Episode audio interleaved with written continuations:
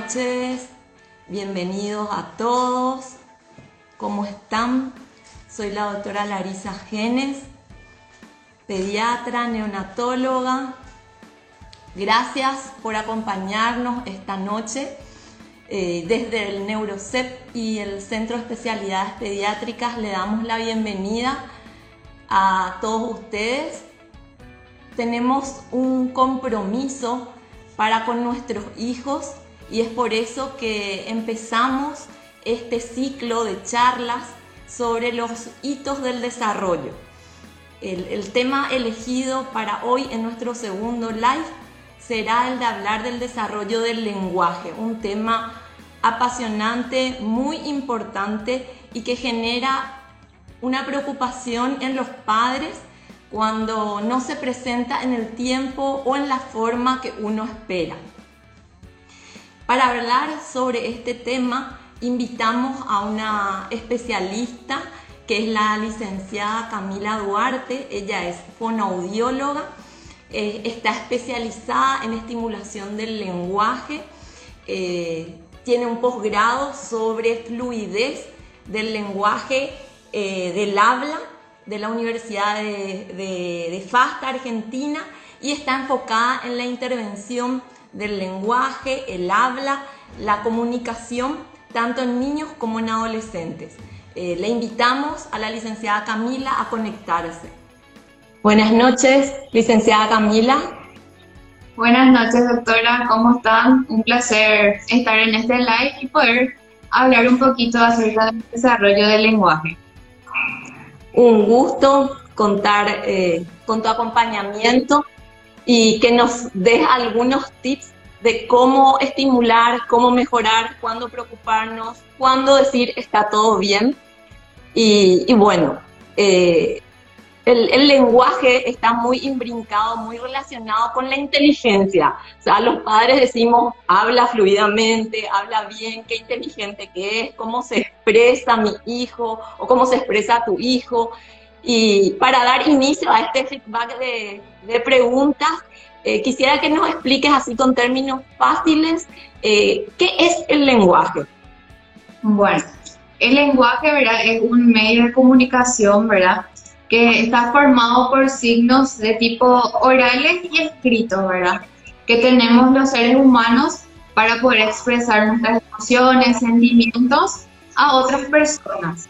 Eh, quisiera hacer una pausa antes de continuar y recordarles, darle la bienvenida a la gente que se está uniendo en este live y quiero recordarles que esto quedará grabado en la página Instagram de Neuroset y también va a estar disponible eh, en el eh, canal de podcast de nuestro canal de Spotify de Conexión Salud. Entonces, para que eh, puedan volver a escucharlo y tener un abordaje de repetición, si es que por ahí quieren volver a, tener algunas pautas para poder implantarlas en la casa. ¿qué, qué, cuál es la diferencia, licenciada Camila, entre eh, cuando hablamos del lenguaje, de habla o de comunicación. Así, ¿cómo diferenciamos eso? Bueno, comunicación es, ¿verdad? Es indispensable para todos los seres humanos, ¿verdad? Para interactuarnos eh, con los demás, ¿verdad? Eh, expresar nuestros pensamientos, emociones, ¿verdad? A otras personas. Mientras que el lenguaje es la capacidad que cada uno tiene, ¿verdad? De comunicarse mediante sí y el habla sería la expresión oral del lenguaje. O sea, finalmente el habla ya es cuando uno manifiesta, eh, sería el, lenguaje expresivo, ¿sí? O, así, Y, y cuando hablamos de comunicación verbal y comunicación no verbal, ¿a qué nos referimos? Bueno, comunicación verbal sería eh, tiene que ver ¿verdad? con el diálogo lingüístico que existe, ¿verdad?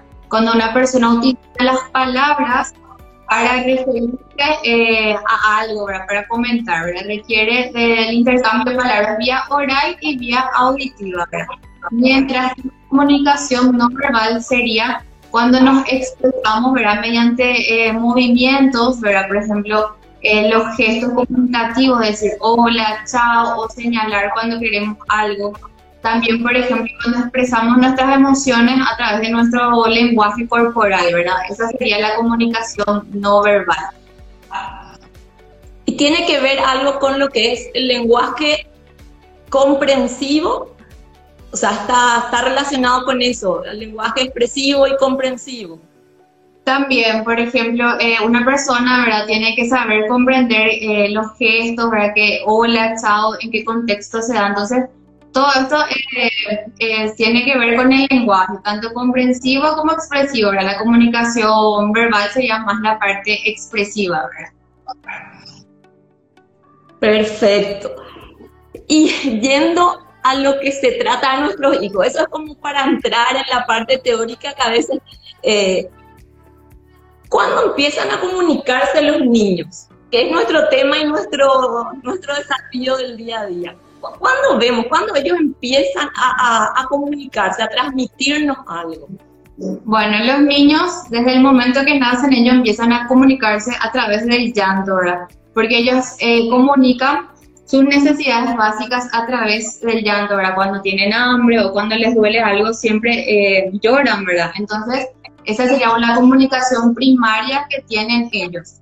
Después eh, empieza ya la comunicación verbal, en donde a partir de los 12 meses el niño ya empieza a adquirir las primeras palabras y empieza esta comunicación eh, lingüística, ¿verdad?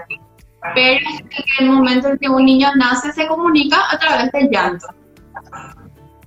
A través de la sonrisa, muchas veces, ¿verdad? Que a veces los padres te dicen, ya sonríe conmigo y es una forma de que ellos están expresando su, su sensación de satisfacción, a veces la se vuelve social. Eh, o un gesto de placer cuando le acariciamos. Eh, o sea, eso ya serían formas en que ellos están transmitiendo, ¿no? Que hay una conexión con nosotros. Así mismo. Por ejemplo, a veces también nosotros le hablamos cuando son bebés, ¿verdad? Ellos nos responden a través de soniditos, ¿verdad? Y ahí también empieza la comunicación, ¿verdad? Pues ellos nos están respondiendo también la toma de turnos, ¿verdad? Uno habla, después el bebé le responde. Entonces, en todo momento se presentan estas eh, actitudes, ¿verdad? ¿Y qué nosotros esperamos que tengan? O sea, no vamos a ir a la parte normal, ¿no? Nosotros somos padres, generalmente le pasa a los padres primerizos, que vienen al consultorio y, te preguntan, eh, ¿Cómo tiene que hablar mi hijo? O sea, ¿qué nosotros esperamos en su desarrollo del lenguaje según ellos estén entre los tres meses, estén en los seis meses, 12 meses o 18 meses? ¿Podrías así darnos algunos, algunas pautas donde qué tiene que presentarse en los niños para que nosotros digamos, ah, mira, mi hijo está bien? Sí. Eh, a esto que vos me estás preguntando se le denomina hitos del desarrollo, ¿verdad? Que tienen como finalidad dar un parámetro de lo que se espera que logre cada niño en cada etapa, ¿verdad? Entonces yo le voy a comentar un poco los hitos del, desarrollo desde el nacimiento hasta los 24 meses, ¿verdad? Bueno, de 0 a 6 meses lo que se espera es que los niños, por ejemplo, ya reaccionen a sonidos fuertes, ¿verdad? También eh, la voz de los padres le calman cuando ellos están angustiados, ¿verdad? También eh, ellos ya buscan eh, la voz familiar, ¿verdad? Buscan de dónde proviene esa voz familiar. Y también se expresan a través del llanto, sonidos o a través de su lenguaje corporal, ¿verdad? Esto sería de 0 a 3 meses. Luego, en la segunda etapa sería de 4 a 7 meses, ya empiezan, por ejemplo, los soniditos vocálicos, empiezan a emitir A, E, I. También eh, ya se distinguen los sonidos de eh, placer y displacer. Eh, ya hay sonidos diferenciados para esto. También empiezan a emitir sonidos para llamar la atención. Empieza, a partir de los seis meses empieza también la parte de balbuceo, donde emiten la consonante de la P, la M, la B también ya reaccionan, eh, ya reconocen su nombre y también eh, responden, ¿verdad? A cuando alguien le llama, ellos miran dónde le están hablando. Después, a partir de los 8 a 11 meses, ya empieza la parte de balbuceo mixto, en donde ellos ya combinan eh, las vocales con las consonantes, ¿verdad? Por ejemplo, el papá, papá, mamá, mamá, ¿verdad? Que todavía no son palabras con significado, pero ya están previamente eh, diciendo. Después también en esta etapa ellos ya empiezan a señalar, ¿verdad? Con gestos cuando quieren algo. Eh, también eh, se preparan ¿verdad? para las primeras, la emisión de las primeras palabritas y eh, ya empiezan a comprender palabras familiares. Luego está la etapa de los 12 a 17 meses, donde acá hay una mayor adquisición de lenguaje. ¿verdad? En esta etapa de los 12 meses es cuando se esperan que las primeras palabras con significado, ¿verdad? que sería que ellos dicen mamá para llamarle a la mamá, o tete al tete. También empiezan ya a entender y comprender frases simples, ¿verdad? Ya pueden, eh, ya conocen objetos familiares, eh, también empieza el, la parte de, empiezan a adquirir entre 15 a 20 palabras ya en el, en el último periodo, ¿verdad? Los 18 meses más o menos, ya tienen esa cantidad de vocabulario. También ya conocen eh, entre una o tres partes del cuerpo, ya intentan eh, imitar palabras simples, sencillas, ¿verdad? Y también ya responden a preguntas sencillas, pero a través del lenguaje no verbal. Entonces, le preguntamos dónde está el autito y ellos ya nos señalan, por ejemplo, dónde está. Luego entramos ya a la etapa de 18 a 24 meses, en donde a los 18 meses empiezan a aparecer las frasecitas de dos palabras. Después también ya conocen más partes del cuerpo, ya eh, van teniendo frases en un contexto cotidiano, ya reclaman mucho el mío, famoso el egocentrismo, ¿verdad? También aparece juego simbólico, eh, también empiezan a emitir onomatopeyas, por ejemplo, decir los sonidos de los animales, de los medios de transporte, también ya distinguen entre femenino y masculino, ¿verdad? Y en esta etapa, al final de esta etapa, más o menos los 24 meses, ya se, ya se espera que ellos tengan un vocabulario de 50 palabritas adquiridas. Espectacular, nos hiciste un, un, resumen de todo lo que tiene que ir pasando. Eh, o sea que prácticamente para ir ordenando sería a los un año ellos tienen que decir aproximadamente cuatro a cinco palabras sueltas y de los dos años ellos ya tendrían que estar diciendo alrededor de 50 palabras, o sea, en un año eh, adquieren una gran habilidad en su, en su lenguaje. Es como, yo soy, siempre le digo a los padres en el consultorio que los niños son como una esponja, que ellos van eh, adquiriendo su cerebro y, y, succionando todo lo que está en su mundo, eh, todo lo que le rodea.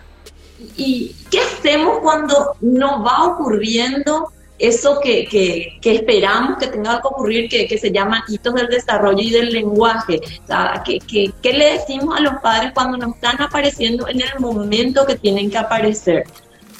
Bueno, eh, por ejemplo, algunas, puedo eh, citar algunas estrategias ¿verdad? para que ellos puedan hacer en casa cuando ven que estos hitos del desarrollo no están apareciendo en el tiempo adecuado. ¿verdad?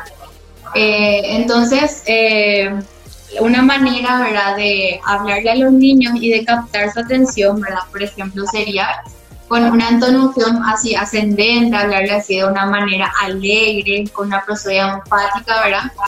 Y eh, lo que se busca con esto es captar la atención del niño, ¿verdad? Que a él le interese esta interacción verbal, ¿verdad? Después, eh, ellos aprenden mucho también por imitación, ¿verdad? Entonces, la imitación es una destreza, ¿verdad?, muy esencial para el proceso de adquisición del lenguaje, ¿verdad?, en donde esto se va consolidando y se complejiza a lo largo de las distintas etapas. Entonces, hay unas estrategias eh, distintas, ¿verdad?, de imitación que puedo ir citando para que puedan realizar también en la casa, ¿verdad? Primeramente, empezar con imitar todo lo que hace el niño, ¿verdad? sus acciones motoras, sus sonidos espontáneos que realiza, ¿verdad? ¿Con qué fin? Para favorecer ese vínculo entre el adulto y el niño, ¿verdad? para que él también se sienta valorado de las acciones que realiza. Y también lo que buscamos con esto es que el niño empiece a prestar más atención a lo que hace el adulto y posteriormente empiece a imitar, ¿verdad? Ese sería el objetivo principal. luego vienen las imitaciones de acciones con objetos. ¿Qué sería esto? Que por ejemplo jugamos con los autitos y le mostramos cómo se mueve el autito, el avión, ¿verdad? También podemos hacer un bloque. La mamá pone un bloque, pues le pasa al niño y el otro tiene que imitar también cómo ir encajando bloques, ¿verdad? Después viene la parte de imitación de gestos comunicativos, ¿verdad? Esta parte es muy importante porque es la manera en que el niño se va a ir comunicando antes de que aparezcan las primeras palabras, ¿verdad? Entonces el niño se va a comunicar a través de gestos. Entonces ir enseñándole, por ejemplo, el hola, el chao en contextos adecuados, ¿verdad? También se que nos eh, aprenda a señalar, ¿verdad? Por ejemplo, eh, nosotros sabemos que quiere su ex o que quiere su auto, ¿verdad? Entonces, ser eh, textualmente expresivo, para mostrar este auto, Entonces, él va a ir adquiriendo esto y va a ser su medio de comunicación antes que empiecen las primeras palabras. Después, la imitación de sonidos vocálicos, que sería ya también entrando un poquito en la etapa verbal. Por ejemplo, eh, utilizar la imitación de exclamaciones, ¿verdad? Por ejemplo, el wow, el am, el pum, ¿verdad? Eh, por ejemplo, usar con los burbujeros. Jugamos con los burbujeros y salen niñas burbujas, entonces, ¡wow! ¡Qué lindo! Y explotamos, le enseñamos el pum. O si no, para enseñar el hambre, jugamos con muñecas y le damos de comer, ¿verdad? Mira, va a comer, decimos hambre. Entonces, este hambre el niño va a asociar que cuando tiene hambre, él le va a pedir a la mamá am antes de, antes de aparecer, por ejemplo, las palabras de tengo hambre o comer. Entonces, lo primero que se observa es cuando ellos quieren comer. Después, eh, ya entrando en la, miren también la parte de, imitación de sonidos monoambientales, que sería enseñarle también las onomatopeyas de los animales o medios de transporte. La vaca, ¿cómo hace? ¿Cómo hace el gatito? ¿verdad? Entonces, ellos primero, antes de, de, cuando ve un perro, no nos va a decir ya perro, sino nos va a decir, wow, wow, mira oh, wow, mira el miau. Entonces, esto es una estrategia para ir empezando a hablar. Después empieza ya la imitación de palabras una vez que ya tenemos adquirido las primeras palabras que deseamos aumentar esto. Entonces, ir asociando eh, las palabras con objetos. Es muy importante que siempre los padres tengan objeto para asociar con la palabra, para que ellos también tengan la comprensión de que este es un, un por ejemplo, es el TT, o esto es un auto, entonces ir eh, mostrando esto. Después ya empieza la imitación de frases, una vez ya que el niño tenga adquirido un cierto nivel de palabras. Entonces, por ejemplo, eh, comiendo galletitas, le damos la galletita, no le brindamos todo, sino una cierta cantidad. Y eh, nosotros nos damos cuenta que el niño quiere más, ¿verdad? Entonces, él nos va a pedir más, ¿verdad? La petición de más. Entonces, nosotros lo que le respondemos es, más galletitas, ¿verdad? Entonces le vamos enseñando el más de petición, ¿verdad? o si no, nos muestra el auto, ¿verdad? Ah, auto azul. Ir también introduciendo frases cortas, pero que sean funcionales y que se den en el contexto cotidiano para que ellos puedan ir aprendiendo. Entonces, estas son algunas estrategias que pueden ir utilizando para favorecer el desarrollo del lenguaje. ¿Cómo es tan importante lo que vos estás diciendo?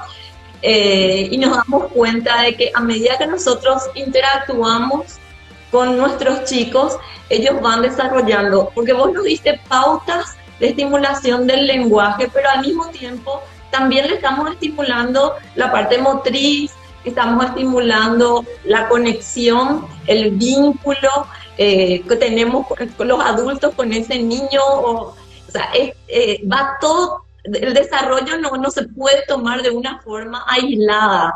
Todos esos elementos que nos diste para estimularle a los chicos, eh, creo que se desarrolla en un ambiente de, motricidad, de lenguaje. Por eso cuando empezábamos este, este live dijimos que el lenguaje es prácticamente sinónimo de inteligencia y está demasiado relacionado.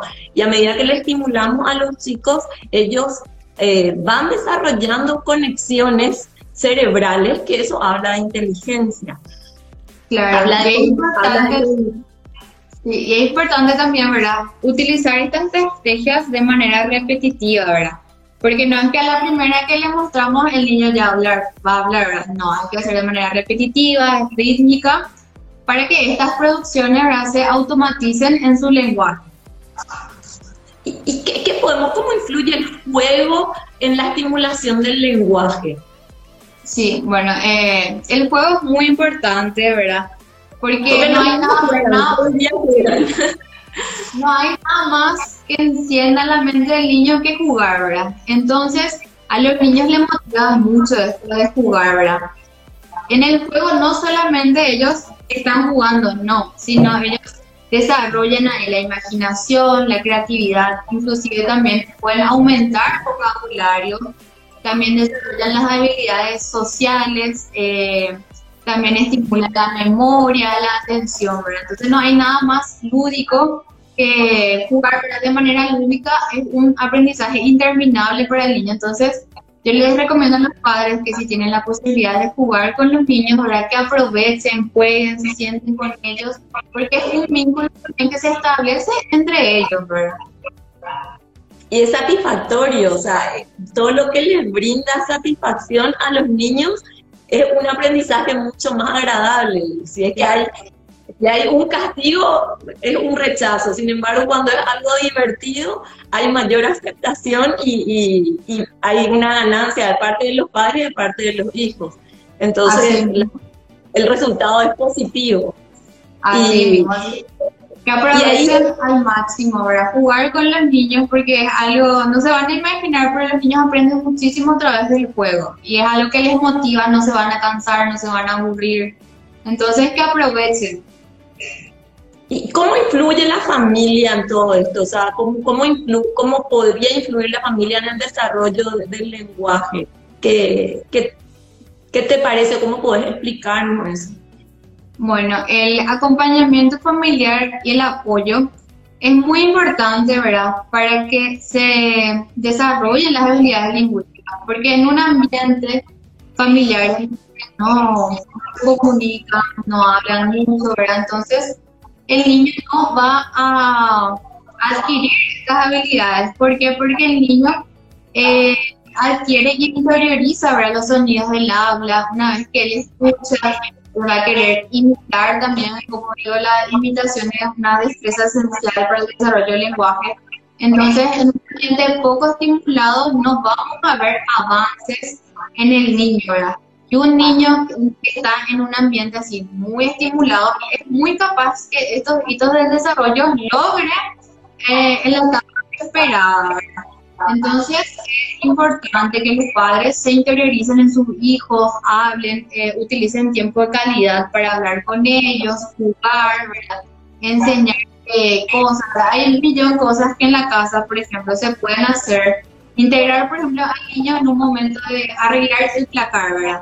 Entonces, ¿qué hacemos ahí? Aumentar el vocabulario, ¿verdad? Desarrollamos también la habilidad de independencia, ¿verdad? Para que ellos sean capaces también de tener sus actividades, ¿verdad? Entonces, por ejemplo, damos una, un ejemplo, una campera, ¿verdad? Y le vamos diciendo, mira, esta es la campera.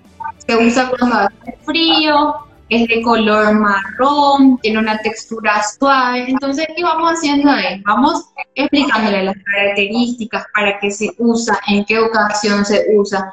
Entonces, eh, hay millón formas de que el niño pueda aprender en el contexto de la casa.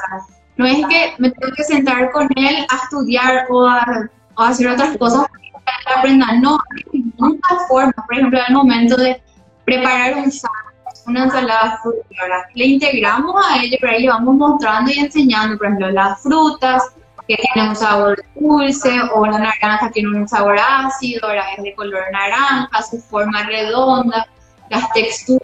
Entonces todo esto es muy bueno y para aumentar el vocabulario también desarrollar otras habilidades del niño, también las capacidades cognitivas, la independencia. Entonces, es muy, eh, sería importante que los niños tengan también ciertas actividades que realizar en la casa, ¿verdad?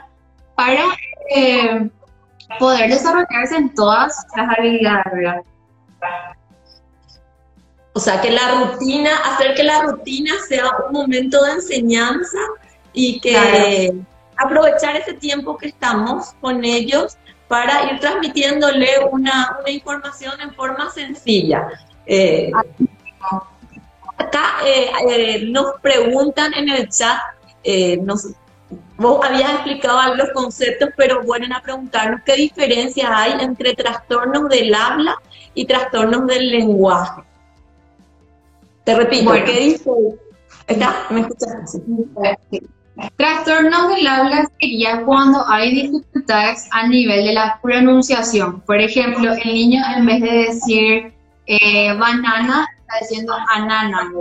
O si no, en vez de decir perro, está diciendo pelo, pello. A eso se refiere trastornos del habla, cuando hay estas dificultades. También, eh, trastornos del lenguaje se refiere a cuando hay también dificultades tanto expresivas como comprensivas ya afecta estas dos áreas. Perfecto. Quiero ponerme en el lugar de los padres. Yo no soy doctora en este momento, pero te quiero eh, transmitir eh, como si fuese que yo vengo a la consulta y tengo algunas preguntas que me suelen hacer en el consultorio.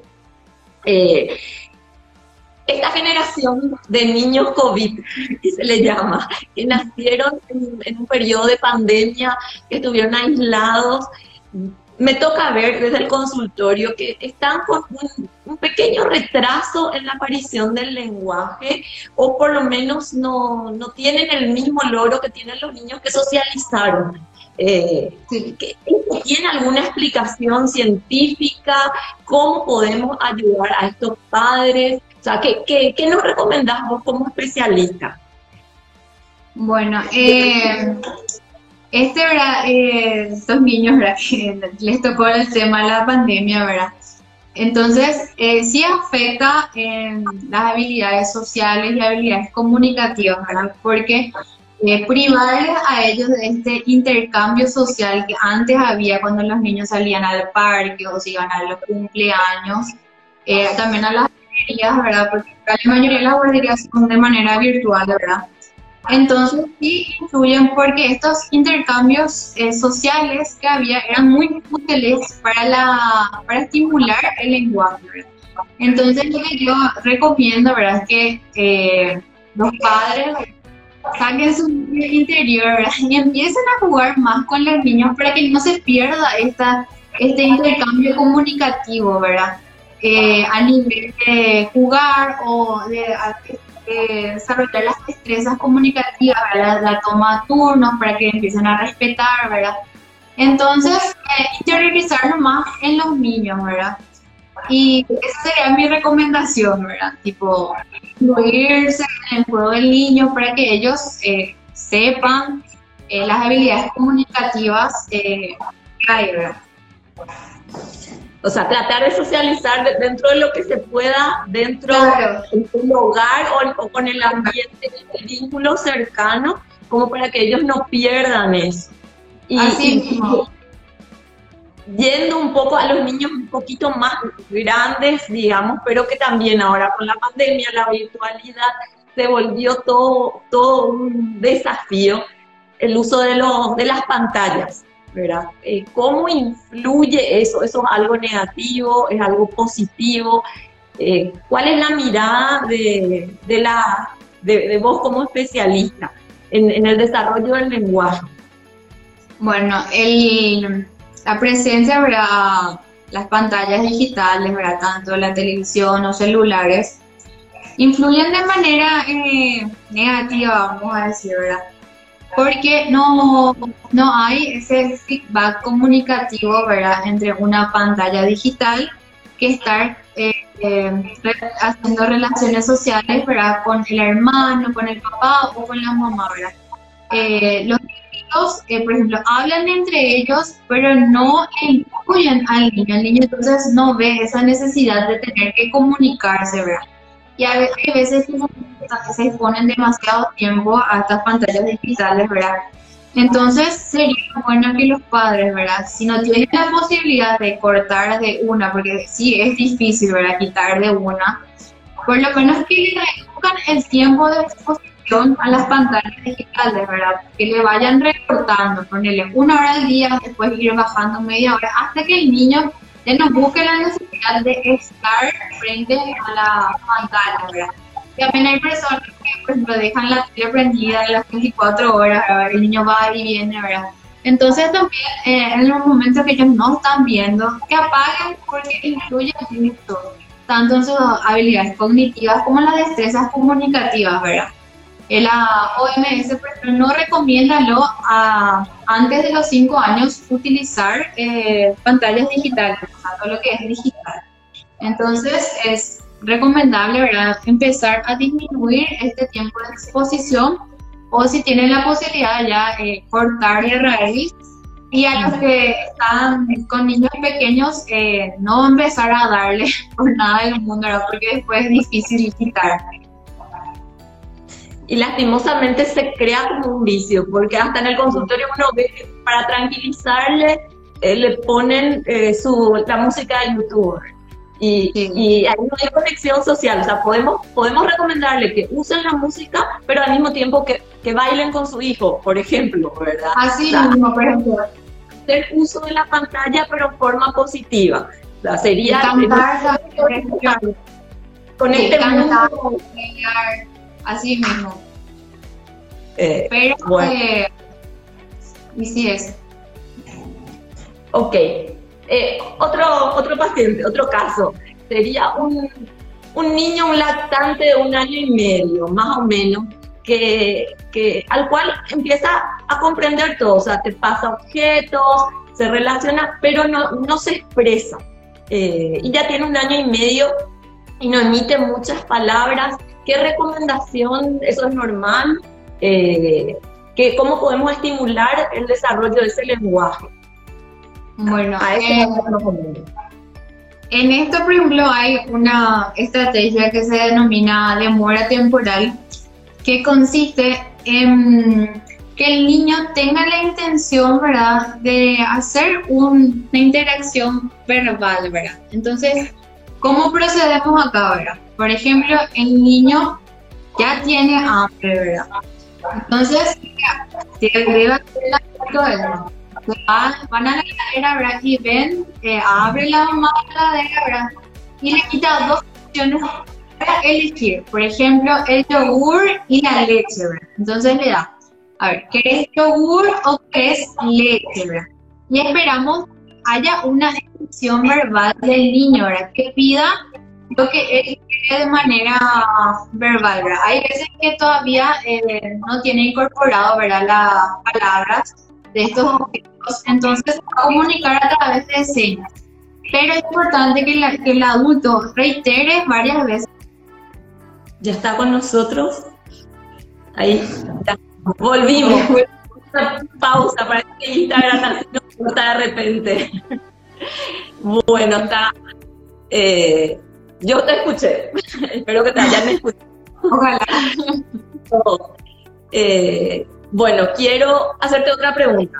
Eh, vuelto otra vez a la- la mamá que viene, que, que- que te consulta, que el hijo habla mucho, tiene su jerga, habla, aparte de la jerga, él se hace comunicar, la mamá le entiende, pero el resto no le entiende. Entonces a él le, genera desesperación porque solamente en su entorno pequeño por problemas de pronunciación. Eh, ¿Qué hacemos? ¿Cómo le decimos a la mamá para reforzar eso? ¿O, o cuáles serían las recomendaciones para estimular una buena pronunciación o mejorarla, verdad? Porque son niños y finalmente ellos van a ir mejorando a medida que van creciendo. Bueno, acá lo que eh, se hace una estrategia, ¿verdad? Que se denominan reformulaciones, ¿verdad? Que sería eh, eh, repetir la frase que dice el niño, ¿verdad? Pero de manera correcta, ¿verdad? Dándole también eh, comentarios no, no se dice así, habla bien, repetí, repetí bien, ¿verdad? Estás hablando mal, no, porque esto afecta también emocionalmente al niño y hace que se frustre y quiera dejar de hablar. Entonces, eh, podemos hacer correcciones fonéticas fonológicas, ¿verdad? Para que el niño tenga el modelado, o sea, tenga la palabra correcta, eh, tenga un modelo de cómo se dice bien. Entonces, por ejemplo, el niño dice, eh, ame a banana, o ame a nada, eh, entonces se refiere a que quiere, dame la banana, entonces el adulto lo que hace es repetir este enunciado, pero dándole el momento adecuado, por ejemplo, ah, dame banana, no dice, aquel eh. Entonces la mamá, ah, aquel ahora. Le da el modelo para que el niño también tenga eh, el modelo de cómo se dice correctamente y pueda ir intentando eh, pronunciar bien, por ejemplo, eh, cuando un niño tiene dificultades al momento de, de decir frases, ¿verdad? No está sintácticamente correcto, ¿verdad? O le faltan algunas preposiciones o artículos, entonces también se hacen estas reformulaciones, ¿verdad? Con la técnica de expansión sintáctica. ¿Qué sería el niño está pidiendo, por ejemplo, galletitas, galletitas? Pero no, no, no sé qué, si quiere más o dónde está la galletita. Entonces, lo que hacemos es, ah, más galletitas. No nos dicen eh, auto, Entonces, nosotros le agregamos el artículo, ah, el auto, Vamos a ir eh, metiendo eh, eh, sintácticamente unas correcciones, ¿verdad? También están las extensiones semánticas, que sería agregar conceptos nuevos a lo que dice el niño. Por ejemplo, nos dice aquel auto, ¿verdad? Nosotros vemos que esto tiene una forma, tiene un color, entonces le decimos aquel auto azul. Vamos agregando también adjetivos para que él pueda ir estimulando cada vez más sus enunciados. ¿verdad? Entonces estas correcciones se pueden hacer en la casa y de manera indirecta, ¿verdad? Donde no va a recibir el niño comentarios negativos o no se va a frustrar, ¿verdad? Cuando le dicen, eh, decí bien, habla bien, ya se Entonces, son reformulaciones en donde se eh, corrigen y se enriquecen la producción del niño. O sea, quiero resumir lo que vos me transmitiste a ver si yo entiendo bien. Uno, no hablarles como bebé. ¿verdad? o sea, la recomendación que daríamos es eh, que tengamos una pronunciación correcta para que ellos, por imitación, vayan adquiriendo un buen lenguaje eh, o se expresen en forma adecuada. Dos, no burlarnos de ellos. Eh, o no, no, causarle frustración cuando ellos, ellos quieran hablar y no se les entienda. Y la tercera recomendación sería eh, corregirles amorosamente, pero no como corrección, sino como repetición de la forma correcta. Así mismo, para que ellos tengan un buen modelado de las pronunciaciones que hacemos los adultos. Perfecto. Y eh, quiero ir viendo acá si hay algunas preguntas más en el chat. Eh, un ratito. Dice, ¿a qué edad esperamos que los niños dejen de usar onomatopeyas para nombrar objetos? Por ejemplo, eh, guau guau al perro. O sea, ¿cuándo, cuándo, ¿hasta cuándo ellos pueden utilizar eso para nombrar objetos o animales o bueno, y más o menos a los dos años y medio ya se está esperando, ¿verdad? Que los niños eh, digan, eh, por ejemplo, el perro, perro. Capaz también tenga dificultades en la parte de pronunciación, ¿verdad? Por eso le dice guau guau te al perro, porque no le sale la R, entonces se siente más cómodo también diciendo guau guau, ¿verdad? Pero si es un barco que hay que empezar a enseñarle eh, la palabra correcta con el objeto. Entonces, ir eh, estimulando esta, estas áreas, ¿verdad? Perfecto. Em, ¿Cuáles, eh, quiero ir cerrando, redondeando, algunas, algunos consejos que, que nos darías para lograr una adecuada comunicación. Bueno, para lograr una eh, comunicación eficaz ¿verdad? con el niño, siempre es importante colocarnos a la altura de ellos, ¿verdad? que nos miren a los ojos, hacer que ellos nos miren a los ojos, a la boca, que tengan un buen modelo de los adultos. También una forma clara, eh, una forma usada, articulada. También, por ejemplo, darle ese tipo de respuesta, no terminar las frases por ellos. Eh, también hablar, o sea, iniciar eh, conversaciones que sean motivantes también para ellos, que les incite a hablar y eh, también que sea en un ambiente así donde ellos disfruten en la conversación, la comunicación, ¿verdad? Y eh, ayudarles, ¿verdad? En todo momento, cuando necesiten. Bueno, tenemos varias preguntas de, de, de, nuestros acompañantes. Entonces, si bien ya repetimos esto, ya lo dijiste en algún momento, eh, son gente que se volvió a conectar, entonces nos pregunta a qué edad esperamos que el niño deje de hablar en tercera persona.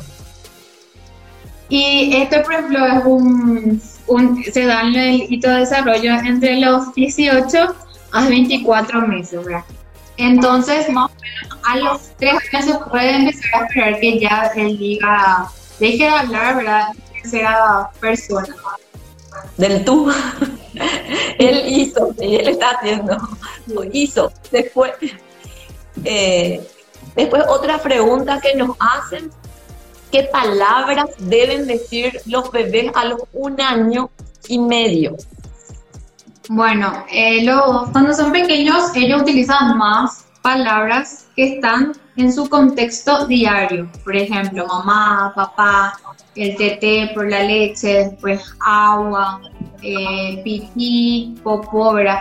Todas palabras de dos sílabas todavía y eh, que están en su contexto diario, ¿verdad? Por ejemplo, noni, eh, agua, todo lo que ellos ven a diario, ellos son los, ellos adquieren esas palabras, ¿verdad? Entonces, depende mucho del contexto en el que se encuentre el niño, ¿verdad? Porque aprenden más palabras familiares a esa edad. Eh, ¿Cuáles serían puntualmente las pautas de alerta o de alarma que, los padres tienen que por ¿cuándo, ¿cuándo, se preocupan en conclusión? Pautas de alerta sería para nosotros, pero ellos, ¿cuándo se preocupan? Bueno, eh, les voy a dividir en dos bloques, ¿verdad? las señales de alerta. De 12 a 17 meses tenemos que preocuparnos cuando le llamamos por su nombre, no nos hacen caso, no reaccionan, tienen un limitado vocabulario, dicen menos de 10 palabras. También hay un limitado comprensión, eh, o sea, una limitada comprensión de vocabulario no sigue consignas simples como dame, traer, tomar. Eh, también, eh, por ejemplo, no intentan imitar palabras nuevas también no entienden o no utilizan gestos comunicativos, por ejemplo, el hola, el chao, o señalan muy poco cuando quieren algo. Y también cuando eh, hay escaso contacto visual, casi evita mirarnos a lo poco en los turnos conversacionales. ¿verdad? Y de 18 a 24 meses, cuando los niños, hay que preocuparnos cuando los niños solamente se comunican a través de gestos, no utilizan casi palabras para expresar sus necesidades también hay una regresión en el desarrollo del lenguaje, en donde ellos dejan de hablar, empiezan a imitar frases escuchan, pero no utilizan en el contexto adecuado. También tienen dificultad en la pronunciación de consonantes. Eh, no a combinar todavía eh, dos palabras para formar frases y eh, se comunican mediante gesto, ¿verdad? Utilizan muy pocas palabras y tienen un nivel de vocabulario eh, inferior a 50 palabritas en esta etapa. Bueno, justamente una de las preguntas que ahora eh, pusieron en el chat fue ¿qué pasa cuando un niño, ya, ya lo dijiste, pero para reforzarnos más, ¿qué pasa cuando un niño ya tenía un buen lenguaje y de repente deja de hablar? Bueno, eh, es importante, ¿verdad?, acudir a un profesional para ver el motivo de, del por cual el niño dejó de hablar. Es importante tomar medidas preventivas y tempranas para poder eh, ayudar, estimular, enseñar favorecer el desarrollo del lenguaje. O sea, eh, es importante que no pierdan tiempo cuando estas pautas de alarma se, ven en los niños puede ser un signo precoz de algo que no está bien en su desarrollo.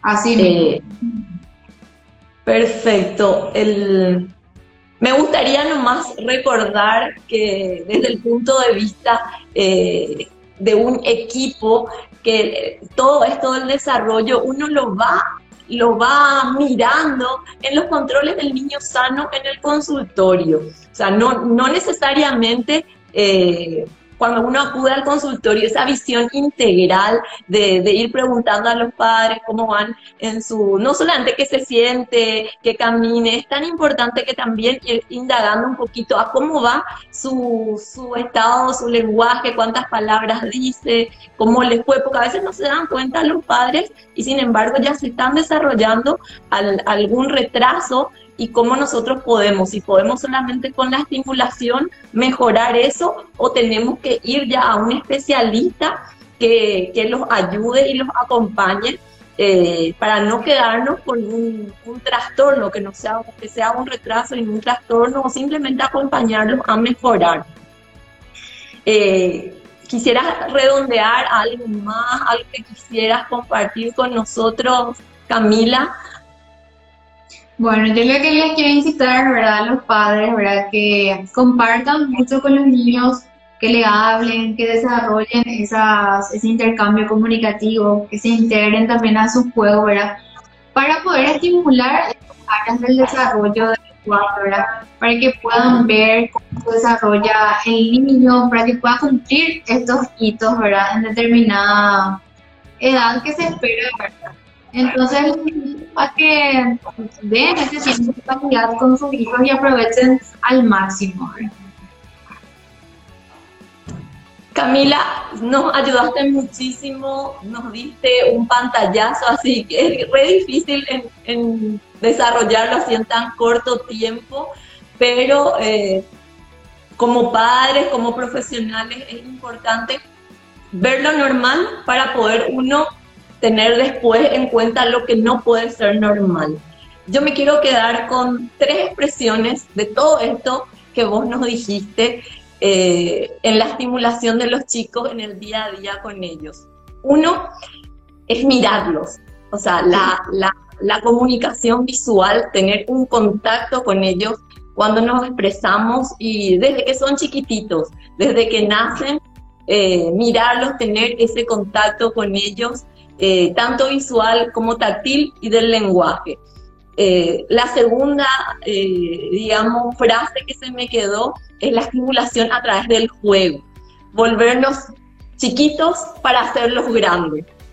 Y la tercera frase que, o idea que me gustaría es la repetición, o sea, ser unos modelos adecuados para nuestros niños. No necesitamos ser eh, súper inteligentes de tener una clase social alta, sino simplemente eh, estimularlos a través del ejemplo y a través de una repetición amorosa. O sea, me quedo con, con eso, esas tres consignas para el desarrollo del lenguaje. Mirarlos, jugarlos y repetir en forma amorosa. Sí, eh, compartir contigo. Eh, Camila, sos una súper especialista y eh, estás en el equipo Neurocep, así que contamos contigo siempre y brindándole este espacio a los padres eh, para acompañarles en el crecimiento. Muchas gracias. Gracias a ustedes también. Otra recomendación ¿verdad? que quiero hacer es la importancia de las fotoemisiones acústicas en edades neonatales, ¿verdad? Que eh, le hagan estos estudios auditivos a los niños, ¿verdad? Eh, hasta los tres meses más o menos eh, es recomendable esta prueba para poder detectar si hay alguna pérdida auditiva y poder intervenir tempranamente y no perder el tiempo para poder desarrollar habilidades lingüísticas en el tiempo establecido y poder ayudar. Entonces, esa es también una recomendación para las mamás que tienen bebé ahora, ¿verdad? que le hagan el estudio para poder eh, detectar y desarrollar a tiempo las habilidades lingüísticas y no perder tiempo. O sea, para poder desarrollar eso tenemos que ver si anatómicamente son funcionales. Entonces, actualmente la recomendación de las otomisiones es prácticamente universal, al igual que el test del piecito, ya no es una... Eh, no es un lujo ni una prueba más que se tiene que hacer, es una prueba que debe hacerse en todos los niños, tengan o no factores de riesgo. Y si ahí se, se recurre a otras, otras pruebas que pueden ir ampliando eh, las gamas de, estudios más profundos, pero no olvidar que forma parte de la pesquisa de todos los, niños antes de los tres meses de edad. Buenísimo tu cierre, eh, muchas gracias. Gracias por acompañarnos esta noche y les esperamos el próximo martes en el siguiente live a las 19.30 sobre eh, el desarrollo motor con la doctora Patricia Arias y María Irrazaba. Muchísimas gracias, buenas noches y a seguir mejorando y seguir creciendo. Chao, chao, un gusto.